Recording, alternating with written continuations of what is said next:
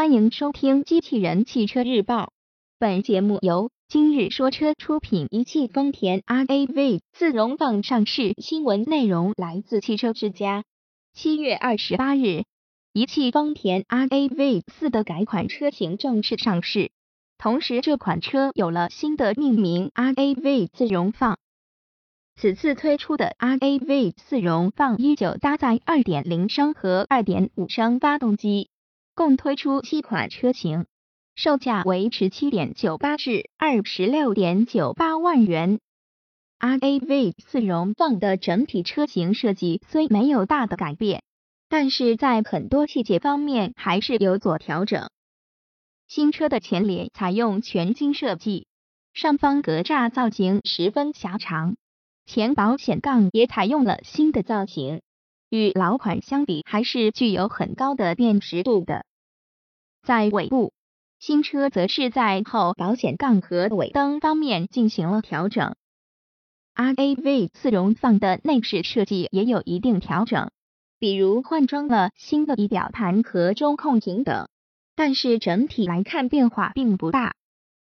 而在配置部分，新车的提升还是比较明显的，标配了 LED 尾灯、带转向灯的外后视镜、多功能方向盘。ECO 节能模式、PM 二点五空气滤清器、电子车身稳定系统、牵引力控制系统、上坡辅助系统等配置。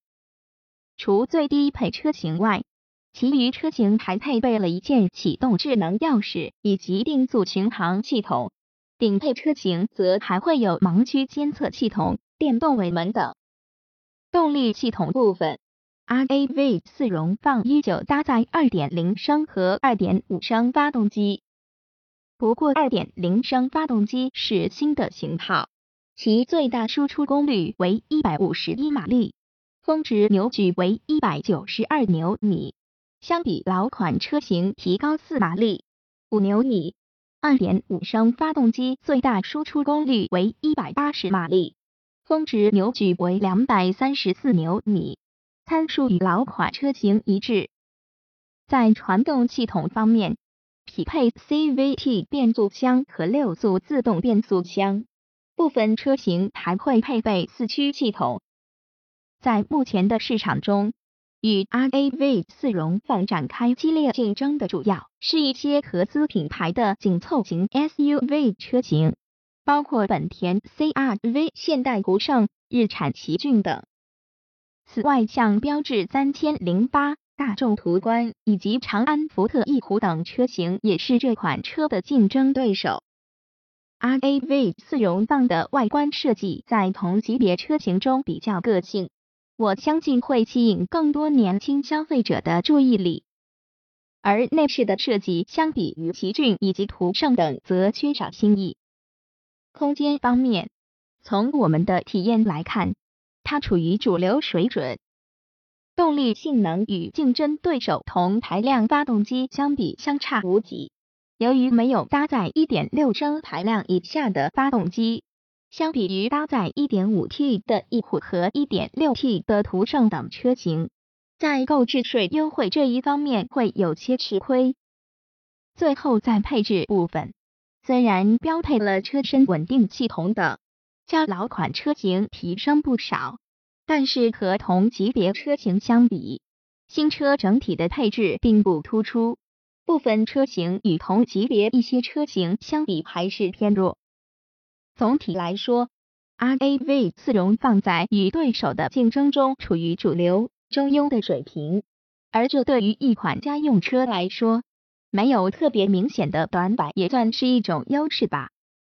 同时，从口碑中我们看到，不少车主认为这款车用起来很皮实。丰田长久以来积累的可靠、耐用性口碑也是其一个优势。RAV 四作为丰田一款主打车型，它的年龄要大于很多九十后，其是在一九九四年首先登陆海外市场的，之前还有三门版车型。